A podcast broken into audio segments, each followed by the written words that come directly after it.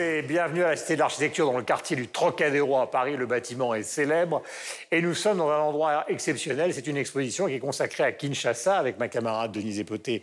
Bonjour, Denise. Nous retrouverons les autres tout à l'heure pour la suite de l'émission, mais il était important de s'apesantir sur cette exposition avec quelqu'un qui joue un rôle considérable puisque vous êtes, mon cher Androa Mindré Kolo, Bonjour à vous, à la fois artiste et en même temps commissaire de cette exposition donc consacrée à Kinshasa et à tous les artistes qui sont à Kinshasa. Ma chère Denise, vous connaissez mieux que personne cette ville. Je vous laisse l'honneur de cette première question.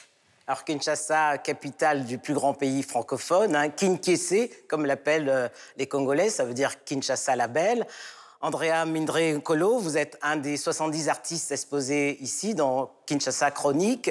Comment vous expliquez le bouillonnement de la scène culturelle congolaise aujourd'hui, et même de tout temps, parce que les artistes congolais sont les plus réputés euh, de la scène africaine? Je dirais tout d'abord que Kinshasa est le berceau de la scène africaine. Et on, le voit à travers cette belle exposition qui est dédiée aux artistes pour leur donner notamment la parole, euh, pour faire un portrait des villes, un portrait, des quartiers de Kinshasa. Et dans cette expo, on retrouve pas mal des chroniques qui est, qui est dans la ville, on va dire, ville euh, musicale, ville spirituelle, ville... Performance. Performative, ville mémoire aussi et ville futuriste. Hmm. J'ai vu votre œuvre, il y, a des choses qui sont très différentes que vous faites, parce qu'il faut s'intéresser à votre travail. Si vous avez fait une magnifique installation consacrée à votre papa.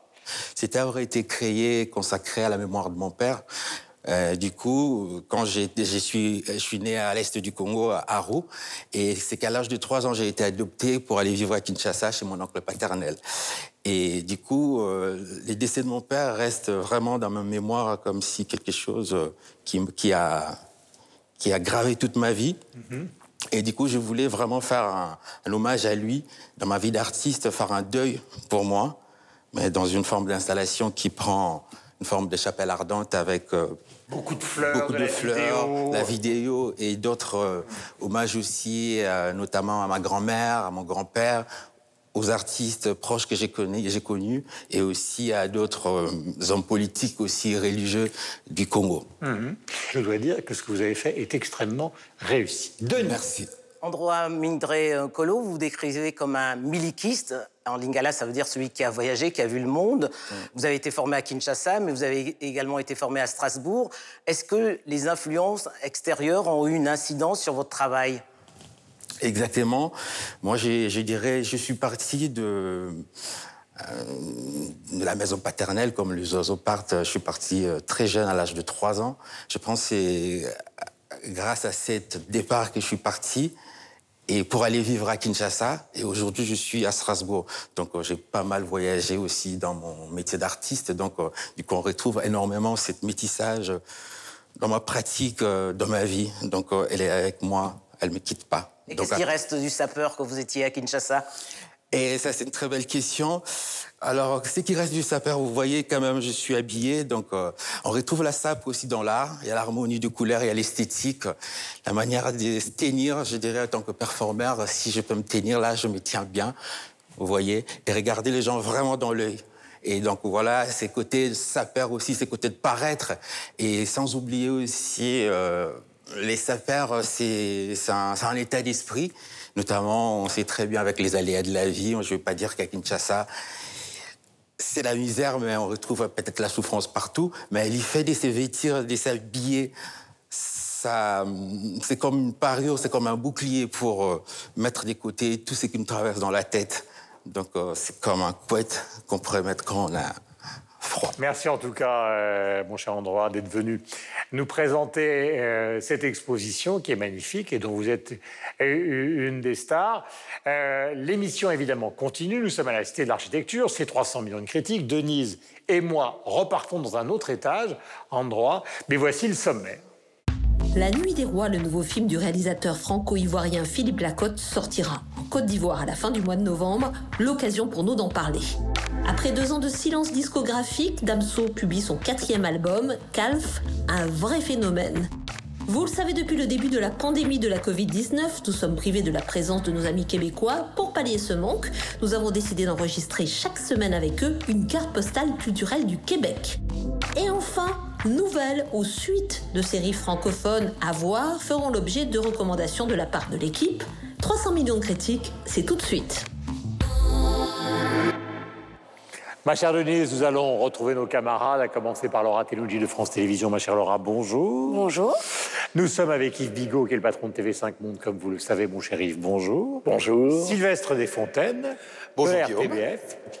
Et Michel Serrouti, donc descendu évidemment de ces Alpes et du Cervin avec ses fameuses pompes jaunes. Hello Guillaume. Nous allons commencer premier sujet, donc après tout à l'heure l'exposition Kinshasa, La Nuit des Rois, qui est le nouveau film du réalisateur franco-ivoirien Philippe Lacotte, qui sortira en Côte d'Ivoire à la fin du mois de novembre, mais après un parcours de festival exceptionnel, puisqu'il a été dévoilé en septembre à la Mostra de Venise avant d'être projeté au Festival de Toronto et de New York, un film dont nous allons parler dans 300 millions de critiques juste après cet extrait. Peuple de la Maga Un mauvais fils Un un fils quand même. Ouais. Rien n'est plus dégoûtant qu'un innocent en prison. si t'entends ici là-haut, Nous sommes tous coupables. Et avant l'homme qui a dansé, vous venez ici. Kamacha La lune a parlé. Elle est rouge. Le chef Bob Noir a décidé de nous faire plaisir. Il a choisi un nouveau roman. Quelle histoire roman, nous, Bobo Le mot prend quelle couleur dans son bébé? Espoir ou tristesse? Amen. Ou bien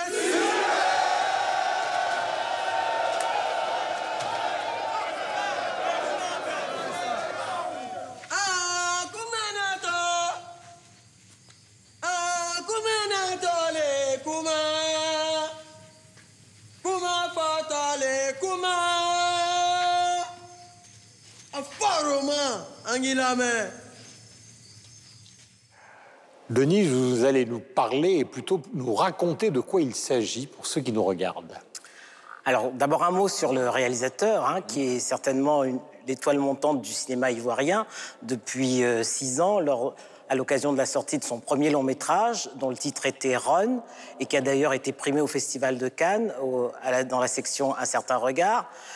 Dans ce, long métrage, il y avait déjà une dimension politique, hein, puisqu'on on découvrait l'histoire d'un Premier ministre assassiné sur le, perron de le parvis pardon, de la cathédrale d'Abidjan. Et là, dans La Nuit des Rois, qui a pour cadre la MACA, la maison d'arrêt de correction d'Abidjan, qui est donc la principale euh, prison du pays, il y a un, un caïd, Barbe Noire, qui règne sur une cour euh, composée de personnages avec des noms improbables. Il y a Nivakin, L'âme de rasoir, Demi-fou, Silence. Et ce, ce, ce, ce caïd est donc le roi de la Maca. Une sorte d'Ivigo. quoi. D'Yves d'Yves Bigot, si vous voulez. Et on retrouve encore là la dimension politique qu'aime euh, euh, insérer euh, Philippe Lacotte dans ses films, puisque il y a une scène qui est très forte dans le film, c'est la scène qui retrace l'arrestation de l'ancien président de la République, Laurent Gbagbo, qui lui n'a pas été à la MACA. Il a été transféré à la CPI, mais on a l'impression qu'il y a un parallèle entre Barbe Noire et Laurent euh, Gbagbo, parce qu'on se dit, si Laurent Gbagbo avait été incarcéré à la MACA, il serait certainement le roi de la MACA. Voilà, CPI, Cour pénale internationale, vous le saviez, je le savais, mais tout le monde ne le sait pas. Et c'est l'occasion donc d'un soupçon de pédanterie. Vous avez été dans cette prison, mon cher Yves? Alors j'ai été devant cette euh, prison en compagnie de euh, Denise Epoté. On n'a pas osé entrer. S'il était bien entré, vous il se sera un peu. Non, parce que pour, pour vous dire la vérité, d'abord, on n'avait pas d'autorisation euh, d'entrée, mais surtout, c'est quand vous la voyez, même de l'extérieur, vous vous posez la question de savoir si on vous laissait entrer, si on vous laisserait également sortir. Donc, nous avons fait preuve de couardise, euh, Denise et moi, et nous sommes restés à l'extérieur. Mais la raison pour laquelle j'avais demandé à Denise de me faire voir cette prison, euh, c'est parce que c'est là qu'a été enfermé pendant des années le père de Michel Field, qui a euh, fait une longue carrière euh, en Côte d'Ivoire, hein, qui était très lié avec euh, Moufette Boigny. Et euh, Michel a écrit son dernier roman justement sur l'histoire de son père en Côte d'Ivoire, avec ce moment assez long et évidemment très douloureux dans la plus grande prison de Côte d'Ivoire, un peu à l'extérieur d'Abidjan. Alors, Laura, Alors, ce qui est assez étonnant, c'est qu'effectivement, le cadre, c'est une prison. Donc, on se dit, on va vivre une heure et demie dans cette prison avec une certaine violence. Et parallèlement à ça, le fameux Barbe Noire demande au dernier détenu arrivé, parce qu'il il se sent quand même être sur la fin, il sent qu'il va mourir, il sent que c'est. Et il demande au jeune qui vient d'arriver euh, de raconter une histoire. Et en fait, ce qui est passionnant dans ce film, c'est qu'il y a un parallèle entre la violence, le côté très sombre de la prison, et le conte que va raconter ce jeune détenu, puisqu'on lui demande, de- de- on lui dit voilà, tu dois raconter, tu dois nous raconter un conte. Donc tous les détenus se mettent autour de lui et commencent à raconter euh, l'histoire euh, de euh, si- Zama King. de Zama King, exact, qui était le, le leader de- d'un groupe qui s'appelait les Microbes, qui a vraiment existé. Qui je parle sous les, toujours. voilà, et Ce je sont parle les enfants sous- de la rue d'Abidjan Voilà, qui ont entre les 8 et Microbes. 18 ans et qui sont là pour semer la violence. Donc c'est assez intéressant parce que c'est pas du tout le film auquel on s'attend lorsqu'on commence à, à le regarder. En réalité, c'est une métaphore. Je crois que c'est comme ça qu'il faut prendre le film. C'est une métaphore simplement du pouvoir aujourd'hui dans. Alors, ça peut être en Côte d'Ivoire, euh, Denise parlait de, de Laurent Gbagbo, mais ça peut être aussi avec des présidents actuels, toujours en Côte d'Ivoire ou dans d'autres pays en Afrique. C'est-à-dire que ce sont des, des- voilà, des présidents qui ont été démocratiquement élus pour certains. C'est le cas de Barbe Noire à l'intérieur de cette prison, qui a été coopté par les autres prisonniers pour occuper cette place.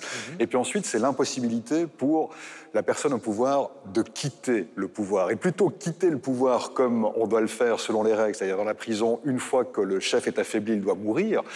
Eh ben, il n'a pas véritablement envie de faire, il n'a pas envie d'une transition tranquille et douce, il n'a pas non plus préparé sa transition, donc il décide, entre guillemets, de semer le bordel, il n'y a pas d'autre terme, en donnant à ce jeune pickpocket qui se trouve là la responsabilité de devoir raconter un conte, parce qu'il sait très bien où il pense qu'il n'arrivera pas au terme, et comme il n'arrivera pas au terme, il y aura une ébullition de violence. Alors je ne vais pas vous raconter la fin, de, la fin du film, mais en gros c'est le calcul qui est fait, et ce calcul, eh ben, vu que Philippe Lacote, évidemment, a- est, est très politisé dans ses films, ben, raconte ça, raconte aujourd'hui le fait que les présidents s'accrochent au pouvoir, qu'ils ne préparent pas leur transition et que lorsqu'ils doivent quitter le pouvoir, en général, ça se fait eh bien, avec beaucoup de violence et c'est ce que le film raconte très C'est bien. le parallèle avec la situation en Côte d'Ivoire aujourd'hui, parce qu'on est à la veille de l'élection présidentielle. On sait qu'elle pose débat, puisque le, le président Ouattara n'était pas censé faire un troisième mandat.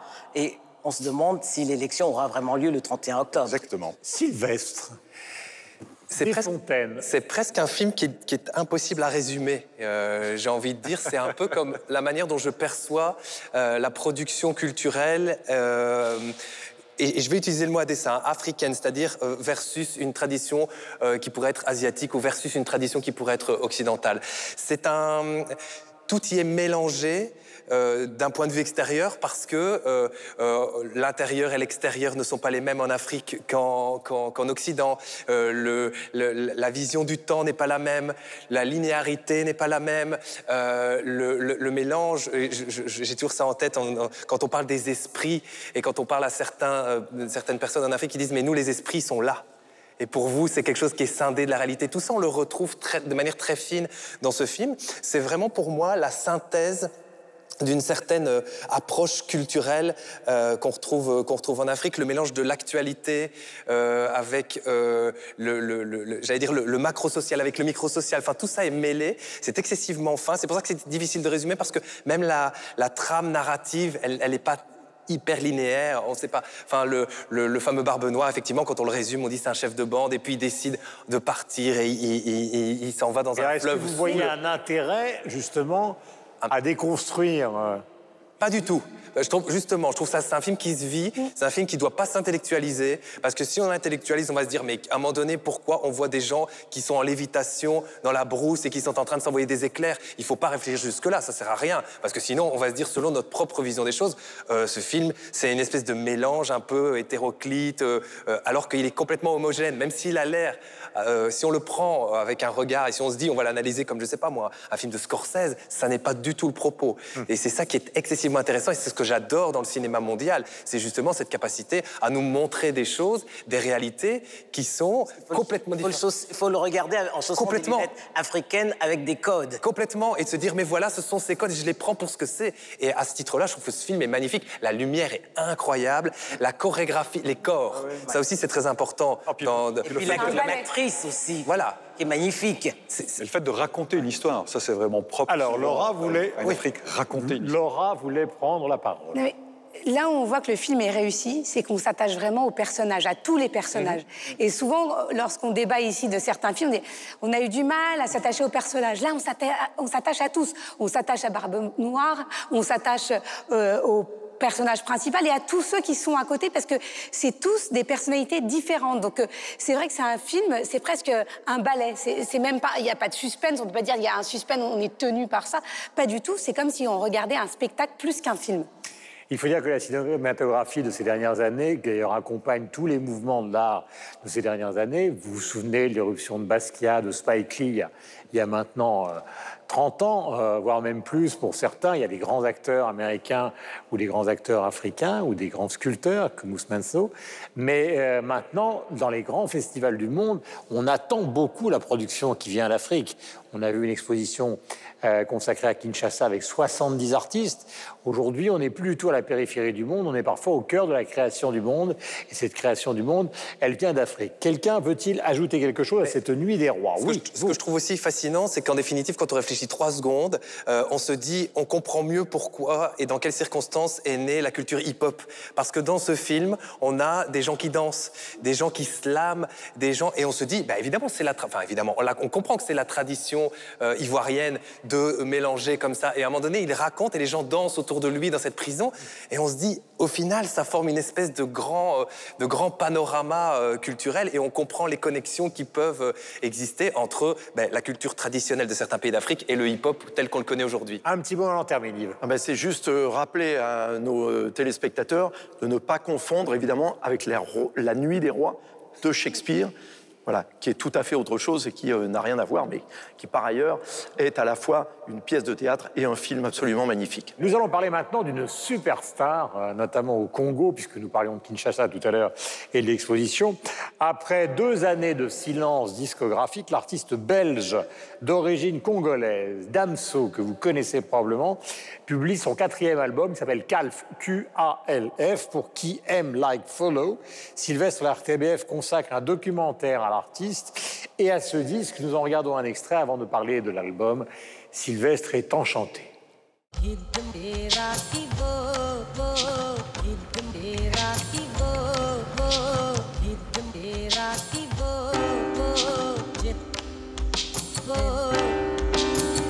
Un être humain, il fait du bien. Point. Enfin, c'est ma vision de l'être humain. Moi, je suis né ici, j'ai envie de faire du bien. Point. Maintenant, on a rajouté des adjectifs et des histoires, engagé, ceci et cela, mais je veux dire, si on a pipo, c'est juste un mec qui veut faire du bien. Tu sais ce qui arrive aux mecs qui font du bien Ah oui, il meurt, ouais, clair. Mais ça m'arrive pas, hein. de toute façon, on meurt. Je veux dire, toi, tu vas mourir, hein. faut pas croire.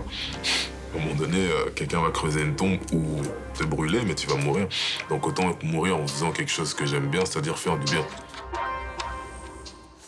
Avant Sylvestre l'enchanteur, c'est Laura l'enchanteresse, parce que Damso et les réseaux sociaux, ça fonctionne. Ça fonctionne très très bien. Est-ce que vous connaissez une personne qui a 1,3 million d'abonnés sur Instagram Oui, moi, et qui a fait qu'un seul post? Ah, quand même Donc c'est quand même, il a fait un post, 1,3 million d'abonnés, c'est dire le succès qu'il a. Et puis il sait très bien en jouer. Donc effectivement, comme vous le disiez, c'est une star des réseaux sociaux et du web en général. Là, c'est plus qu'un phénomène. Il est le recordman du, du- de l'album le plus téléchargé sur les plateformes de téléchargement, euh, de streaming. Donc ça devient un, un véritable phénomène et il suscite. C'est-à-dire qu'il sait très bien Ah, il faut faire rappeler pour ceux qui ne le connaissent pas, il y en a quelques-uns qui nous regardent, il Vous pensez de qu'il y a rap. des- hein. Il y a des gens qui ne Ah connaissent pas encore Damso? Nous avons plusieurs publics. Mais même si vous connaissez pas, vos enfants connaissent. C'est-à-dire, c'est la star des ados. Y a pas, moi, grâce à vous et grâce à cette émission, mon fils m'a mis sur un piédestal. Il m'a entendu écouter Damso. Il m'a dit, tu écoutes Damso, maman? J'ai dit, bah oui. Il me dit, ah ouais, pourquoi? J'ai dit, bah, écoute, euh, voilà, je suis comme toi, j'écoute Damso. Ah. Bref. Donc, non, mais, et comme on sait que c'est cette population-là aussi qui est sur les réseaux sociaux, voilà, ça- ils en ont fait une star. Il y a aussi accompagné quand même, il faut dire, d'un profond respect. Sur 14 titres qui sont sortis là dans cet album, 13 sont déjà au top 200 des titres les plus euh, streamés. Alors, maintenant, plongeons dans l'album. Vous êtes euh, l'un des messieurs musique euh, de cette joyeuse équipe avec Yves et avec Michel. Damso, son succès s'explique comment? Parce que maintenant, il y a une profusion de rappeurs. Waouh Il va falloir. Vous avez là, vous avez là. C'est un métier. sont- D'habitude, ça tombe sur moi, donc je suis très content pour une fois. Alors, son succès, son- alors, je peux vous pas, je peux- c'est son quatrième album. C'est son quatrième album. Il a euh, 28 ans. Ouais. Euh, c'est important aussi de, de rappeler euh, des choses euh, de cet acabit-là parce qu'on pourrait se dire, il sort un album qui est effectivement euh, streamé à 14 millions, euh, 14 millions de fois le, les les premières 24 heures de sa sortie. Euh, c'est un album qui est euh, excessivement mûr en termes de construction et mûr par rapport à, son, à, à- à son- à sa, carrière. Quatrième album, ce disque, il synthétise à peu près tout euh, ce qu'il a fait jusqu'à présent et surtout tout ce qui fait aujourd'hui l'intérêt d'un disque de, de rap. Il y a dedans ce qu'on appelle de- du rap traditionnel, mais il y a de la trap aussi, qui est un rap beaucoup plus lent. Beaucoup. Euh, il y a de plus en plus de trap d'ailleurs. Euh, on a aussi euh, la partie chantée, parce qu'aujourd'hui il chante. Il, il a Avec aussi... un peu d'autotune. Avec un peu d'autotune, mais pas toujours. Mais effectivement, il y a de l'autotune, comme Kanye West a. Ne vous laissez pas impressionner par le directeur. Allez-y. Et donc, il y a effectivement euh, cette, cette approche aussi euh, électronique. Euh, ce disque, il est intéressant du début jusqu'à la fin et il fonctionne aussi parce que ça fait partie pour moi de- des- des clés du succès comme une espèce de euh, grande playlist Spotify c'est-à-dire c'est lui qui chante avec des, des- ce qu'on appelle des featuring donc des invités Ouais. euh, ce que tout le monde fait aujourd'hui ces invités sont excessivement bien choisis Euh, il y a notamment un des maîtres de la rumba congolaise mais c'est pas mon domaine donc je Fali Fali Ipupa, voilà la superstar euh, donc, de RDC. Et ça fonctionne super bien. On se dit pas, il est allé mettre quelqu'un comme ça pour dire deux. Non, non, ça fonctionne parfaitement bien dans la manière dont les morceaux sont articulés. D'ailleurs, Michel me faisait remarquer que le dernier morceau s'appelle Intro. Donc, ça montre bien à quel point, peut-être qu'il s'est dit, ça valait une intro, mais tout compte fait, ça marchera mieux à la fin. Donc, je veux dire, tout est hyper bien organisé. Ce disque, il est parfait de bout en bout. Et il est surtout dans l'air du temps. C'est- pour ça que ça fonctionne. Alors, effectivement, que euh, le, fils de Laura euh, euh, mette sa maman sur un piédestal, je comprends, parce que c'est le son aujourd'hui qu'écoutent les adolescents. Je dis pas qu'il est calibré pour eux, je dis simplement qu'il a ce talent-là d'être en phase complètement avec l'époque, et il fait aussi bien qu'un Kendrick Lamar, par exemple. Si vous connaissez pas Kendrick Lamar, allez voir, c'est le damso américain, si vous voulez. Mais en tout cas, il est au même niveau. C'est ça qui est incroyable, parce qu'il est capable aussi, et ça, c'est excessivement important, et je, je- je l'évoquais dans... Faites pas trop long, hein, parce qu'il y a les autres qui. Juste avant dans la nuit des rois, c'est il est capable de synthétiser ces deux cultures-là. Les deux cultures, le- il est capable de synthétiser la culture euh, occidentale, les cultures africaines, les cultures traditionnelles africaines. Tout ça est à l'intérieur et tout ça est digéré. Et mais je vous laisse parler longtemps, vous savez pourquoi Parce que les Belges, actuellement, vous nous enfoncez totalement. Vous avez Stromae, vous avez Angèle, vous avez Damso. Roméo hommage, effectivement. Oui, après, il faut quand même, euh, il faut quand même euh, dire une chose excessivement importante, c'est que tout, aujourd'hui, tous les grands artistes belges ont des racines africaines. hein. Non, non, mais c'est, hyper. Mais- et ça fait mais partie c'est très important. Angèle. Alors, Yves, Euh, pas Angèle, non. Yves et Denise. Yves. Euh, ben, Damso, déjà, son succès est irréfutable. hein. C'est une superstar en Belgique, c'est une superstar en France, c'est une superstar évidemment en RDC. Et au-delà de la RDC, euh, partout en, en Afrique et en particulier en Afrique centrale, il y a un aspect, euh, Sylvestre, sur lequel vous n'avez pas euh, insisté, mais c'était implicite, c'est que c'est un parolier. Oui. Aussi. Et donc, et pas uniquement un rappeur.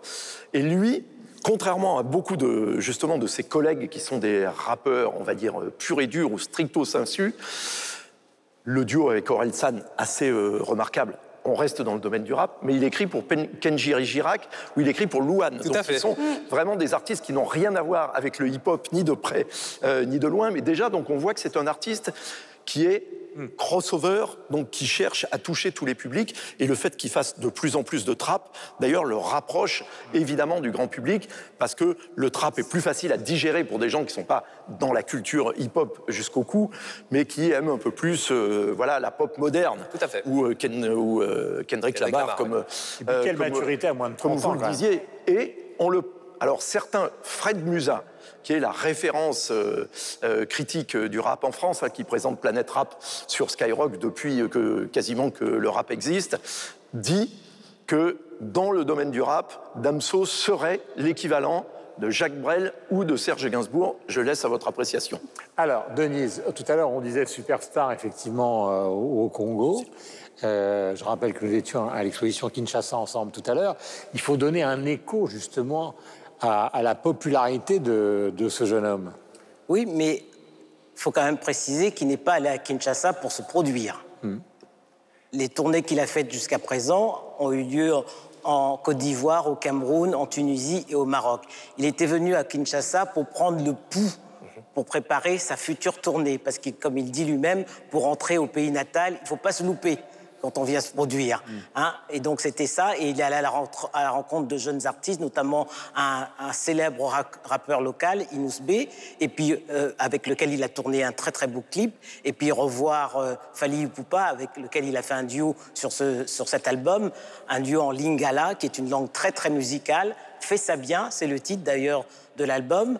Yves disait que c'est un parolier, c'est vrai, un excellent parolier, mais ses parents disent de lui que c'est la première fois qu'ils écoutent intégralement un de ses albums. Et la rupture avec Booba peut peut-être expliquer cela, parce qu'il trouvait que les paroles étaient assez violentes. Mhm. Alors, succès phénoménal auprès de la jeunesse quinoise, hein, pour qui euh, euh, Damso est une méga star, peut-être pas du niveau de Maître Gims, il précise quand même.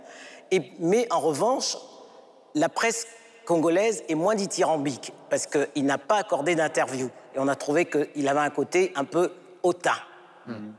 Il faut peut-être rajouter, avant qu'on écoute euh, Michel notamment, c'est qu'il vient d'une très bonne famille. Euh, de Kinshasa. C'est pas, un, pas un rappeur euh, de la rue. Hein.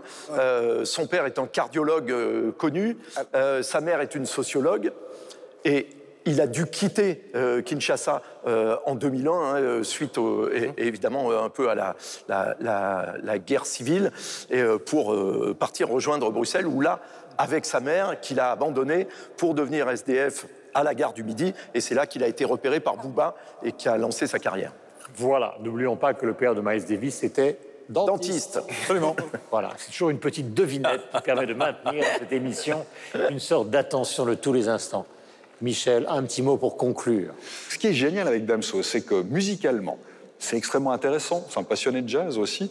On parlait de Kendrick Lamar tout à l'heure, c'est vrai qu'il y, a une recherche. Et puis, ça donne lieu à un nombre d'interprétations. C'est-à-dire que les gens sont capables de se réapproprier son œuvre, ce qui fait, qui est artistiquement intéressante, et ensuite de l'interpréter ou d'en donner différentes interprétations comme je viens de le faire. Donc c'est quelqu'un qui a une dimension véritablement artistique, je trouve, au-delà de la musique, et c'est certainement une des raisons pour lesquelles il séduit et il fédère autant de monde. Chapeau à lui. Voilà, l'album s'appelle Calf et il s'agit de Damso, que vous allez aimer, bien évidemment. Et c'est euh, l'album de rap de l'année. Hein. Comment? C'est l'album de rap de l'année. Eh bien, d'accord. Mais l'année n'est pas terminée. Ah, mais il nous reste, deux mois, là, donc... Euh. oui, mais il y a beaucoup de sorties hein, dans les semaines qui viennent. Alors, suspense. Vous le savez, depuis le début de la pandémie de la Covid-19, nous sommes privés de la présence de nos amis québécois. Quel malheur, quel regret. Pour pallier ce manque, nous avons décidé d'enregistrer chaque semaine, vous le remarquez, puisque vous êtes des fans de 300 millions de critiques, avec eux une carte postale culturelle du Québec. Cette semaine, elle nous est envoyée par Myriam Fémiou et c'est Laura qui l'a réceptionnée. Oui, et vous allez voir, Myriam va nous parler musique. Et je pense qu'elle va vous donner envie d'écouter un nouvel album. On regarde. Bonjour Myriam, comment ça va cette semaine? Ben, ça va bien, ça va bien. Déjà qu'on se sent euh, un peu plus lié là, euh, à distance, mais toujours aussi bien lié, ouais. Donc la semaine dernière, on a parlé cinéma et cette semaine, tu nous emmènes découvrir euh, une pépite musicale. Ben oui, je ne sais pas si vous connaissez Peter Peter, c'est un Québécois qui s'est installé à Paris. Est-ce que déjà il y a un petit buzz autour de lui chez vous? Mais pas encore, on l'attend impatiemment. Ben voilà, c'est maintenant que ça va se passer, Laura. euh, moi, je suis très contente de vous faire découvrir Peter Peter. Ça fait déjà euh, ben, quatre albums euh, qu'il nous lance. Celui-ci s'appelle Super Comédie. C'est un Québécois qui s'est donc installé à Paris. Il partage sa vie entre Montréal et Paris. D'ailleurs, ce quatrième album, il l'a réalisé entre ces deux villes chéries. Et puis, ben, celui-ci, cet album-là, je pense sera peut-être celui qui va le faire euh, davantage découvrir aux Européens. Euh, Super Comédie, c'est un album qui va tout à fait avec la saison actuelle. Je sais pas trop euh, quel temps il fait chez vous ces jours-ci. Est-ce que ça commence à être un peu euh, automnal où on sort les pulls euh, et, euh, et les trucs en laine? Ah oui, non, non, là, on est, on est dans l'automne, hein, je te confirme. Imaginez que vous êtes un dimanche matin, que c'est douillet à la maison, qu'il y a une tisane qui est en train de, de- chauffer et que vous vous emmitouflez euh, dans, un, dans votre pull doux préféré. Ben, c'est la trame musicale idéale, Peter Peter et ce quatrième album Super Comédie, euh, parce que c'est le maître de la mélancolie, mais pas une mélancolie où on a vraiment envie d'être triste.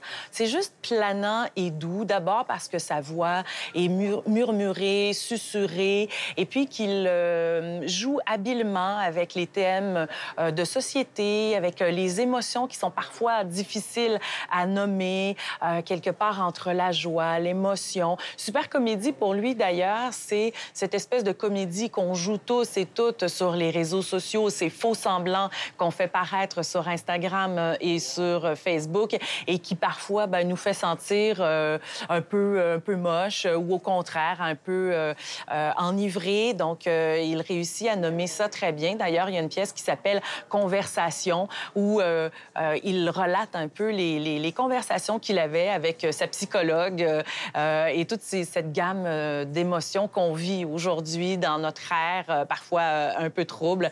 Donc, j'espère qu'il vous plaira autant que moi, Peter Peter.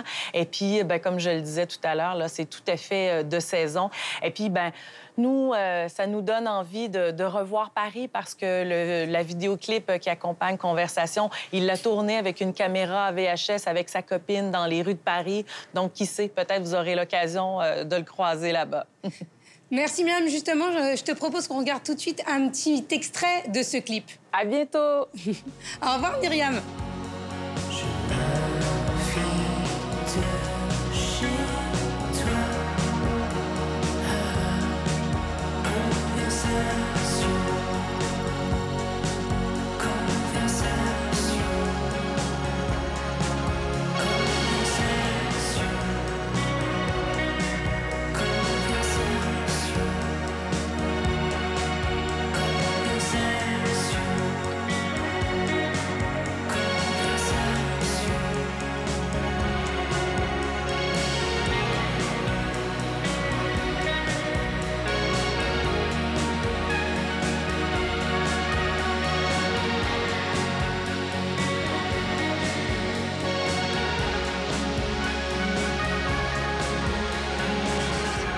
Troisième débat qui va vous donner et nous donner l'occasion de faire quelques recommandations à nos amis téléspectateurs en parlant des séries francophones à voir en ce moment. Pour illustrer ce débat, je vous propose de regarder un extrait d'une série que vous pouvez voir sur TV5 Monde Plus et qui s'appelle Wara, si vous ne la connaissez pas déjà.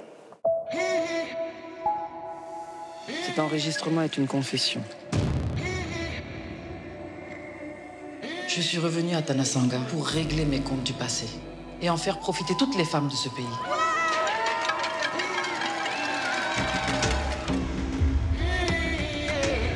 Non la violence Nous voulons nos bourses Je peux vous certifier que notre pays est loin d'être pauvre. Pourquoi on ne paie pas nos bourses alors? Qu'est-ce que tu comptes faire pour empêcher les étudiants de boycotter les cours? Ne nous laissons pas berner par ces belles paroles. Regardez, c'est un piège. Il y a le conseil municipal qui nous regarde. Docteur Mariam Sugar, vous êtes en état d'arrestation. La police vient d'arrêter la professeure Mariam Chougo en plein cours. Je veux juste que tu sois mon avocat. Gambo, vous vous dispersez là Je ne comprends pas pourquoi tu t'obstines à refuser de la défendre. Je n'ai pas à défendre des criminels. Vous devez passer à l'acte, professeur Wara. Vous n'avez pas remarqué que les affaires de la ville se trament entre amis? Moi, je vous le dis, le seul moyen de combattre la corruption, c'est de la légaliser. Oui On va se battre.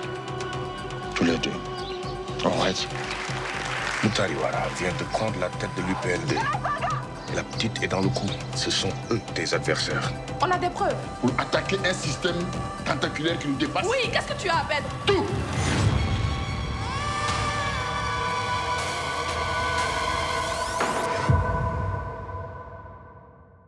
Alors Yves, il faut redonner quelques mots, parce qu'on a déjà parlé euh, de Wara. C'est une série donc en euh, huit épisodes, euh, avec d'ailleurs une deuxième saison à suivre qui a été tournée avec beaucoup de moyens, qui est cofinancée donc par TV5 Monde, par l'Organisation internationale de la francophonie et par l'Agence française de développement, donc avec beaucoup de moyens. Alors, arrive le moment crucial où vous allez donner vos recommandations concernant les séries francophones. Je voudrais signaler qu'il y a de plus en plus de séries de téléfilms où de grands acteurs participent effectivement euh, à l'entreprise. Par exemple, récemment, sur le service public, Daniel Auteuil, Carole Bouquet, etc., etc. Mais commençons par vous. Quel est, d'après vous, ce qui s'est fait de, mieux dans le monde francophone, dans le domaine des séries ces derniers temps? Alors moi je vais parler de la Fédération Wallonie-Bruxelles et de l'RTBF puisqu'on a une spécificité en tout cas qui est assez récente, c'est qu'en Belgique on a un fonds aujourd'hui qui est cofinancé donc par le gouvernement de la Fédération Wallonie-Bruxelles et par euh, la RTBF et c'est un fonds série. On s'est rendu compte qu'il n'y avait pas vraiment de séries belges francophones, que c'était un domaine euh, dans lequel il fallait investir et euh, dans lequel il fallait euh, mettre, mettre des moyens et ça marche depuis quelques temps maintenant. Je vous cite quelques exemples. Le- la toute première série s'appelait La Trêve. Euh, on en a aussi une autre qui s'appelait Ennemi public. Ennemi public qui, va, euh, qui en est à sa saison 3 et qui, en définitive, est une retranscription, une adaptation de l'affaire Dutroux. Euh, et puis, on a comme ça, chaque année, des séries qui sortent, Unité 42, des, des séries qui ne sont pas uniquement euh, diffusées sur le territoire de la Fédération Wallonie-Bruxelles, mais qui sont très fréquemment vendues à l'extérieur. Je pense que La Trêve a été vendue dans 14 pays. Et à France 2 notamment. France 2, exactement. Donc, qui diffuse euh, ces séries. Il y a de plus en plus de coproductions. Je pense comme ça, euh, euh, en vrac à Zone Blanche, qui a été une série qui a été coproduite par la Belgique et la France. Il y a une série suisse, belgo-suisse. Donc, il y a vraiment, il y a vraiment tout ce travail-là qui est fait. Pour l'instant, peu de séries sont diffusées en Belgique parce qu'elles sont en production. La prochaine qui arrive s'appelle Invisible. C'est une série qui bénéficie de ce fonds-là et c'est une série euh, qui se base sur euh, la possibilité de, qu'ont certaines personnes un jour dans un village de devenir invisibles. Elles deviennent invisibles. Invisibles. Et elles se vengent. Euh, elles, euh, elles font toute une série de choses. Et la question est philosophique. Que ferions-nous si nous étions invisibles? L'homme invisible. Ça pourrait être une Un question de fin d'émission, ça. Laura. Alors, dans les séries à suivre euh, qui ont déjà eu une première saison, séries françaises, je trouve qu'en ce moment, on a quand même besoin de se détendre. Et donc, il y a une série que j'aime bien, qui s'appelle Family Business, avec Gérard Darmon. Je ne sais pas si vous l'avez regardé. J'ai regardé un épisode. Bon, ça ne vous a pas séduit. Je n'ai rien dit. Si, mais je l'ai senti à votre regard. Alors, effectivement, le scénario est complètement barré. Les, les- les scènes euh, sont improbables. On dit ça, ça tient pas debout. C'est plein de clichés. Mais si on laisse ça de côté, franchement, c'est assez drôle. Et il y a peu de séries, finalement, qui jouent sur la comédie. Il y a 10% aussi. Il y a d'ailleurs, la- je crois, la La quatrième. quatrième saison. la- Paraît-il est très bien. et ça fait du bien. Et d'ailleurs, on retrouve Liliane Rover qui joue dans 10%, qui est également euh, dans cette série. Qui, euh, donc, c'est la saison 2, c'est toujours les mêmes personnages. Gérard Darmon, je fais juste un petit pitch parce que c'est tellement incroyable. C'est Gérard Darmon, propriétaire d'une boucherie cachère. Il se rend compte que ses enfants euh, ne veulent pas reprendre la boucherie et veulent la transformer en bûcherie parce qu'ils apprennent que le cannabis va être légalisé en France. Et de là part tout le, tout- toute la série où il y a des scènes effectivement quand même très drôles. Et ça fait du bien de se détendre. Donc je voulais vous en parler pour ça. Vous ne sortirez pas plus cultivé, mais peut-être plus détendu. C'est dans la saison 2 Est-ce que- Alors, Je ne l'ai pas encore vu. Michel. C'est la, la bûcherie qui permet la détente, c'est ça? Série suisse. Alors en Suisse, alors sort du lot. Ouais, alors le problème c'est que quand je parle dans cette émission de séries suisses, il faut aussi que je garde à l'esprit que ça sert à rien que je vous parle de séries qui sont diffusées simplement en Suisse. Euh, et voilà, que vous ayez la possibilité de les voir. Or, les séries suisses, d'une manière générale, ont eu toujours beaucoup de peine à s'exporter. Ça commence à aller un tout petit peu mieux depuis quelques années. On a parlé dans cette émission de Quartier des Banques, euh, dont la saison 2 a, a été diffusée en début d'année. J'espère qu'elle aura le même succès que la première, qui s'est retrouvée sur plusieurs plateformes de streaming. Peut-être qu'elle atterrira sur la TV5 Elle est Elle déjà sur euh, TV5 Monde Plus. Parce que je l'ai cherché le jour, je ne l'ai pas trouvé, Ah, justement. mais ça, mon vieux, c'est un problème Alors, personnel. hein. Et par ailleurs, elle est actuellement en diffusion aussi sur les antennes de TV5 Monde. Absolument. Donc, alors, Quartier des Banques, la saison 2. Il y a Anomalia qui est aussi sur euh, la Qui est plateforme aussi, de TV5 euh, Monde+. disponible. Et puis, et puis sinon, alors, je vous avais parlé d'Helvetica, que vous pouvez trouver encore sur différentes plateformes de, de streaming. Euh, voilà, cette série qui a été Y récompensée. compris TV5 Monde Plus. Magnifique, restez sur TV5 Monde Plus. Non, mais, Mais- mais pardonnez-moi, merci à la. Confédération.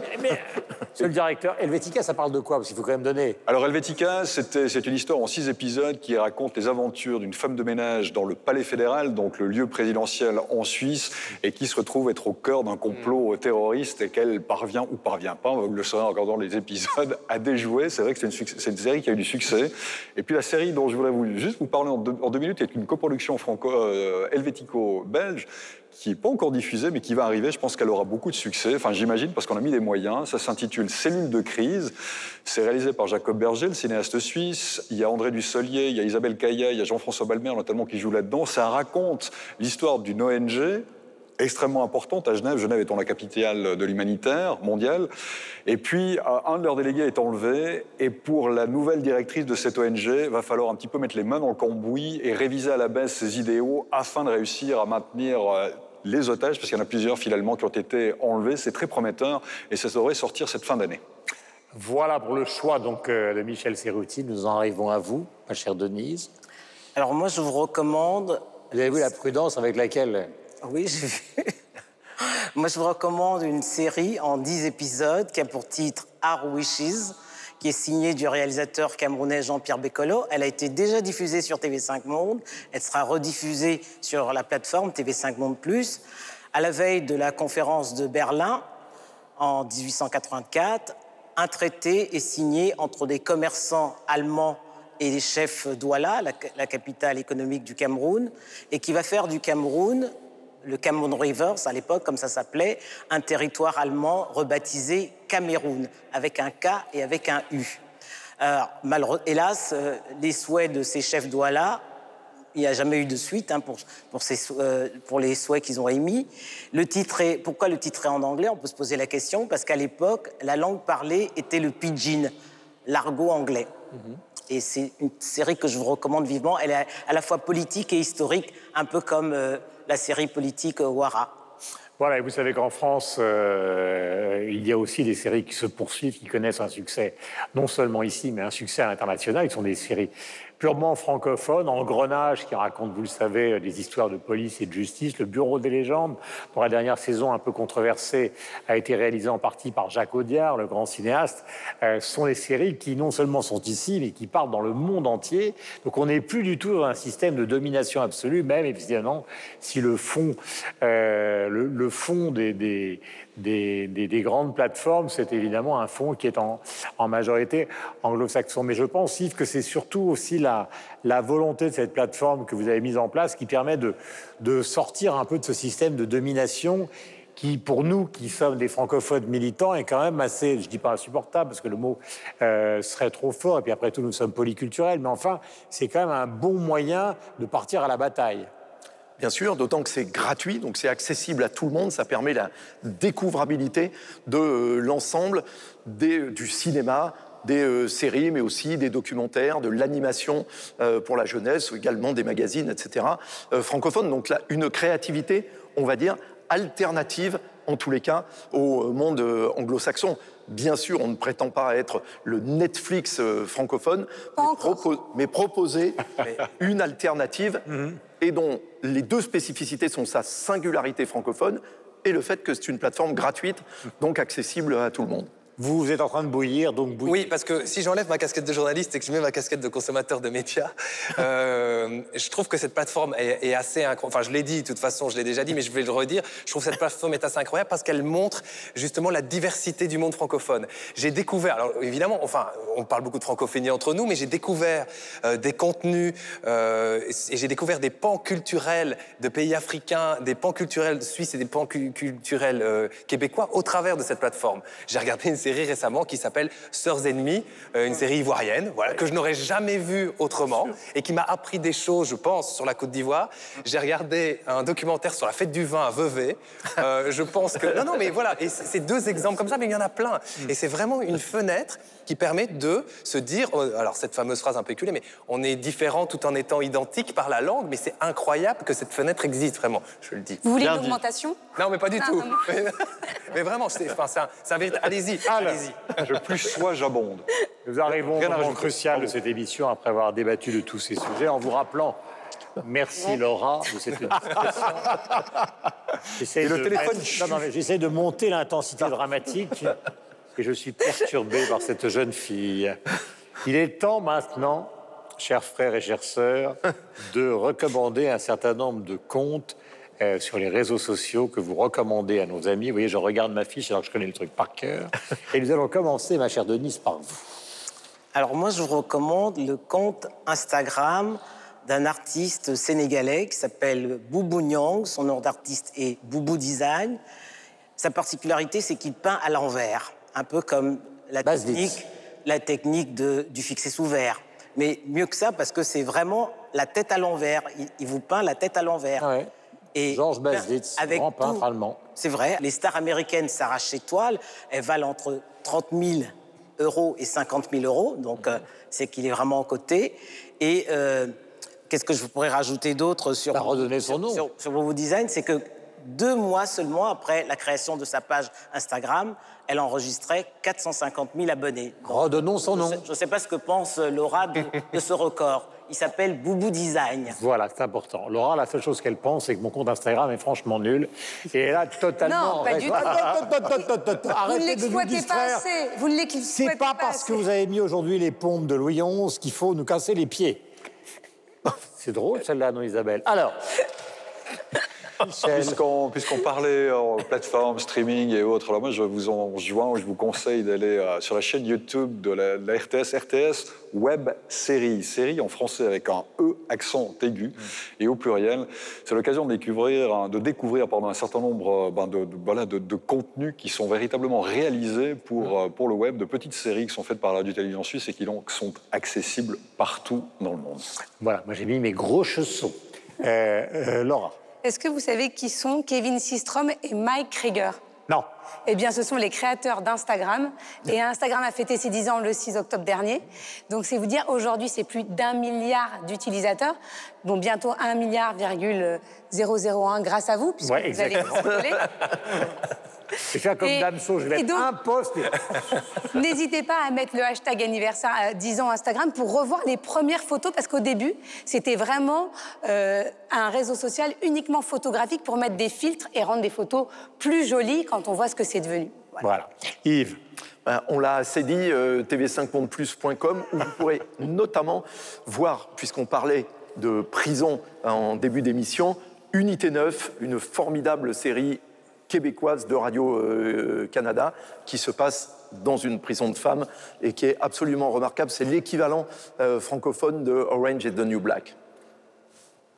Et pour que le panorama Mais je n'ai rien soit dit. complet, Il est parti tout seul. Ah, pour que le panorama soit complet, je vais vous parler d'ovio.be, qui est notre plateforme de streaming avec les séries belges, mais aussi les web-séries, parce qu'on en produit énormément. Et les podcasts, euh, on produit aussi de plus en plus de podcasts originaux à la RTBF. Et tout ça se trouve sur cette plateforme ovio.be. Voilà, vous savez que cette cité de l'architecture euh, est composée, euh, en, tout cas le bâtiment, de deux bâtiments. Il y a la cité de l'architecture, il y a le musée de l'homme. Et c'est l'occasion de rendre hommage justement au compte Instagram du musée de l'homme. Et au musée de l'homme, eh bien, il y avait un des grands centres de la résistance avec des grands écrivains français comme Michel Léris, par exemple, qui a écrit ce livre magnifique qui est L'âge d'homme. Et, donc, c'est cette volonté de montrer que la culture, dans cette cité qui est celle de l'architecture et dans ce musée magnifique qui est celui du musée de l'homme, est ô combien importante pour résister quand il le faut, donc compte Instagram du musée de l'homme. Nous allons passer, puisque le suspense est intenable, euh, pour moi de vous poser, c'est le moment de vous poser la question traditionnelle de fin. Alors, euh, vous êtes prêts? Ah, Parce que c'est important, le silence est important dans la parole. Nous sommes tout oui, Guillaume. Quel est le film qui vous a le plus marqué quand vous aviez de très nombreux boutons, quand vous étiez ado Michel Euh, alors moi, c'est Missing, le film de Costa Gavras avec Jacques Lemmon et Sissi Spacek qui raconte l'implication américaine dans le coup d'État qui avait renversé Salvador euh, Allende. Denise. Alors moi, c'est un film euh, sénégalais euh, réalisé par celui qu'on considère comme le père du 7e art sur le continent, Sam Ben Ousmane, et dont le titre est Le Mandat. C'est l'histoire euh, d'un chômeur, Ibrahim Dieng, qui s'appelle dans le film, qui reçoit un mandat de son neveu qui vit, en France. Et on suit tout au long du film le- les tribulations d'Ibrahima dans les méandres de l'administration sénégalaise, car il ne possède pas de carte d'identité pour pouvoir toucher son mandat. Alors la particularité de ce film, moi, il m'avait fasciné parce qu'on avait appris le mandat à l'école et d'aller le voir sur grand écran, je trouvais ça tout simplement euh, surprenant de pouvoir voir Monsieur Ibrahima Dieng en vrai, parce que pour moi, c'est- me disait qu'il avait vraiment existé. Et une chose que je devrais ajouter sur ce film, c'est qu'en 1968, quand il est sorti, 1968, pardon, quand il est sorti, il a obtenu le prix de la critique à la Mostra de Venise. Sylvestre adolescent. Un film qui m'a beaucoup marqué. euh, J'avais 16 ans en 1992, faites le calcul. 1992, Point Break, c'est un film de Catherine Bigelow, euh, un film dans lequel un gang de braqueurs qui portent des masques de président des États-Unis euh, s'attaque à des banques en Californie. Et c'est un film qui m'a vraiment euh, fasciné. Le jeune Bigot est installé, je ne sais pas où, à peut-être à, à Saint-Tropez. puisque Vous êtes, vous êtes Absolument. originaire de Saint-Tropez. J'ai vu à Saint-Tropez, au cinéma de la Renaissance, à côté du Café des Arts sur euh, la place des Lys, le 4 août 1970, c'est-à-dire la date de la sortie en France de Woodstock, donc le film du festival par euh, oscarisé d'ailleurs, par euh, Michael Wadley et monté par Martin Scorsese. Voilà. Ma chère Laura. Donc le film qui m'a beaucoup ému lorsque je n'avais pas de bouton, hein, j'ai été une adolescente Oh sans non, bouton. qui est magnifique.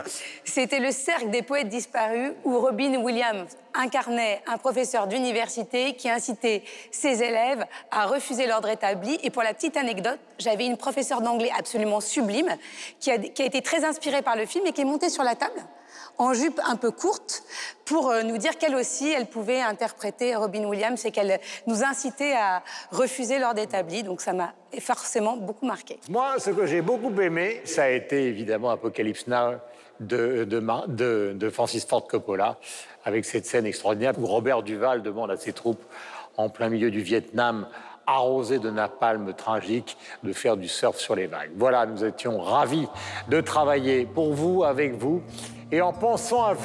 À la semaine prochaine. Ciao. Nous sommes, je vous le rappelle, à la Cité de l'Architecture et qu'il y a en bas une magnifique exposition consacrée à Kinshasa. Le cœur en miettes, je dois l'admettre. Mes contraintes, mes échecs me montent à la tête. J'ai réussi, je n'ai plus de quête, 4 secondes pour 100 mètres, fais le gamos que j'achète. Les souvenirs de ta schneck sont tout ce qu'il me reste. Négro, arrête, je dormais sur le bitume, je ne compte plus le nombre de siestes. Donc viens pas me parler ta hesse, non, non. J'ai passé des moments durs et des moments seuls, mes pleurs étaient sanglants. Des leçons, des combattures, rue des épreuves, des blessures.